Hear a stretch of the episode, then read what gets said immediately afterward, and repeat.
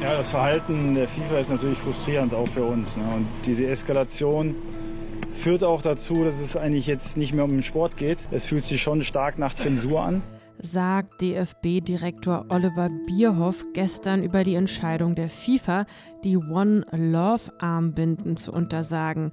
Die Diskussion darüber, die geht auch heute weiter, ein Tag vor dem Deutschlandspiel gegen Japan. Ja, und damit hallo zusammen zu diesem Nachrichtenupdate von Was jetzt? Es ist der 22. November, Dienstag und mein Name ist Erika Zinger. Ein Update also im Zeichen der Liebe oder, um genauer zu sein, der fehlenden Liebe. Unser Redaktionsschluss für diesen Podcast ist 16 Uhr. Noch deutlicher als Oliver Bierhoff gestern hat sich am Abend das EU-Parlament zur FIFA-Entscheidung geäußert. Als Weltmeisterschaft der Schande verurteilten die Parlamentarier das Turnier. Heute Vormittag dann die Meldung, dass Rewe seine Zusammenarbeit mit dem DFB vorzeitig beendet. Die Enttäuschung, die ist auch groß bei den Fußballfans. Die deutschen Spieler, die gelten jetzt als Feiglinge. In Doha ist mein Sportkollege Oliver Fritsch. Oliver, sind sie es denn in deinen Augen, Feiglinge? Hallo Erika, liebe Grüße aus Doha. Mit dem Vorwurf müssen Sie jetzt erstmal leben und der DFB natürlich auch. Bernd Neuendorf, der Präsident, aber auch Manuel Neuer, der Kapitän, haben sich vor dem Turnier aus dem Fenster gelehnt und gesagt, wir werden die Binde auf alle Fälle tragen.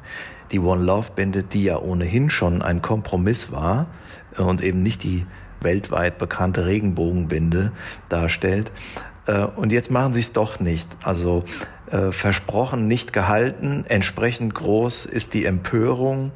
Auch im Fußballvolk, selbst die Bildzeitung fordert die Deutschen auf, heimzufahren. Und äh, die Kritik ist völlig angebracht. Gestern las man dann häufiger den Vergleich ähm, mit der iranischen Mannschaft. Also die Spieler der iranischen Mannschaft die haben trotz vorheriger Drohung des Regimes die Nationalhymne nicht mitgesungen und die können ja tatsächlich starke Repressionen fürchten. Das sieht man ja, wie das Regime gerade im eigenen Land vorgeht. Die riskieren also weit mehr als zum Beispiel die Deutschen, wenn die sich verweigern würden. Aber warum machen die es nicht? Gibt es irgendeine Erklärung dafür? Also ganz kurz nochmal, äh, viel Fame für die Iraner. Das war ein Lichtblick dieser bisher sehr schwierigen, äh, problematischen Weltmeisterschaft. Ich möchte auch nochmal auf ein anderes Beispiel hinweisen. Die Beachvolleyballerin Carla Borger hat damals bei dem Turnier in Katar durchgesetzt, dass im Bikini gespielt wird. Das war auch eine starke kulturelle Debatte.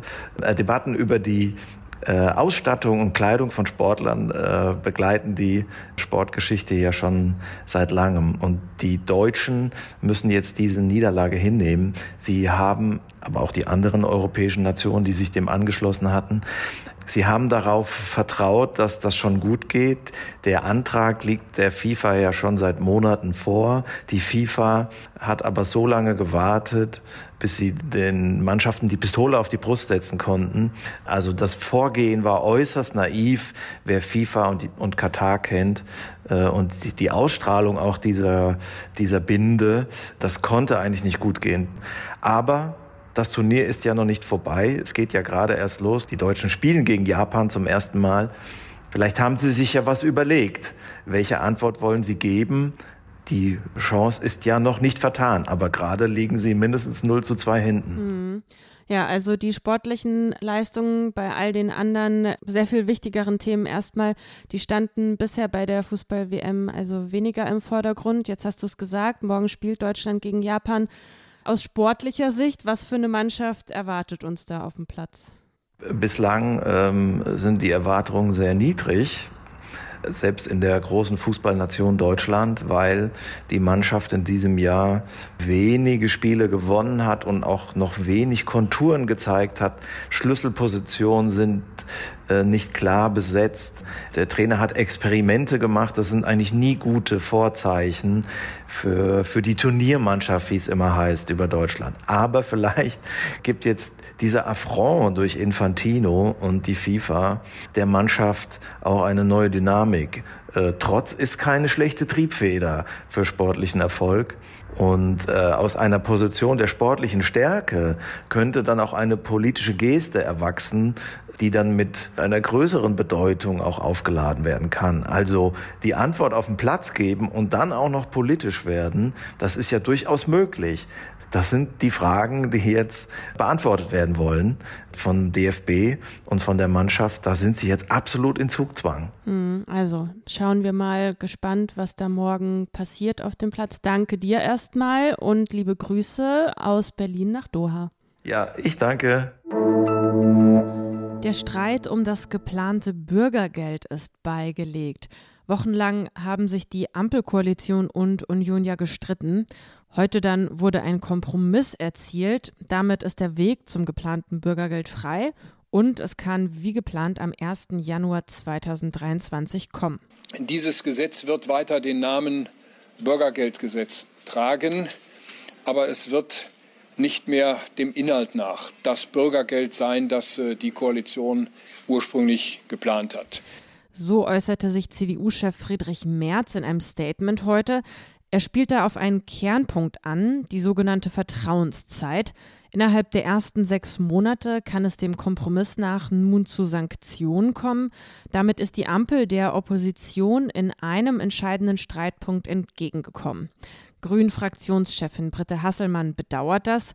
Sie betonte heute aber noch, wir haben den Kern des Gesetzes, nämlich die Regelsatzerhöhung, die Frage von Orientierung auf Weiterbildung, Qualifizierung ähm, im Hinblick auf Kooperation, der Kooperationsplan, der Schlichtungsmechanismus, die Frage, dass ähm, nicht von Anfang an Rechtshilfebelehrung da sein muss bei der ersten Einladung.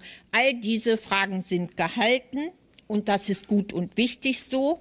Der Kompromiss sieht auch ein geringeres Schonvermögen vor. Außerdem wird die geplante Karenzzeit von zwei Jahren, in denen die Kosten der Wohnung ohne weitere Überprüfung übernommen werden, auf ein Jahr verkürzt. Bis Freitag sollen noch Bundestag und Bundesrat entscheiden. Das gilt aber als Formsache. Schwierig war es auch beim nächsten Thema des Tages, der Gaspreisbremse. Es gibt nun aber einen Gesetzesentwurf, der dem Spiegel vorliegt. Die Gaspreisbremse soll zum 1. März greifen. So steht es in diesem Entwurf. Das gleiche gilt übrigens auch für die Strompreisbremse.